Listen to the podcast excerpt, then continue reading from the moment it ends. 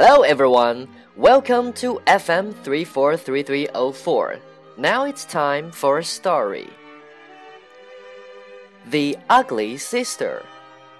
Lisa grew up in a huge family. She had six older sisters. All of them were very beautiful. This made Lisa feel very sad. She knew she looked nothing like them. Lisa had even heard people say she was the ugly sister. As teens, the girls spent every weekend out on dates. Lisa always stayed home alone. Her sisters spent their days combing their hair and putting on makeup. Lisa spent her days reading and studying. Her sisters laughed at her a lot. As adults, all her sisters got married young.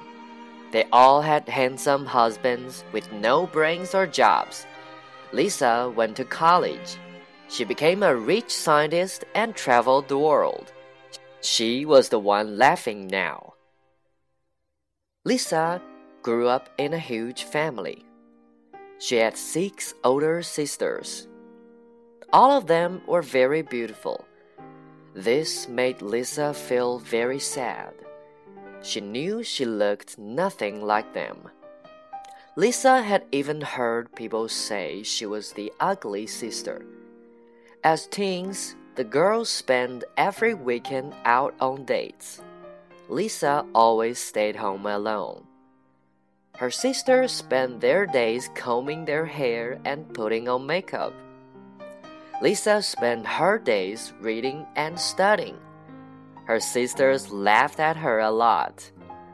As adults, all her sisters got married young. They all had handsome husbands with no brains or jobs. Lisa went to college. She became a rich scientist and traveled the world. She was the one laughing now.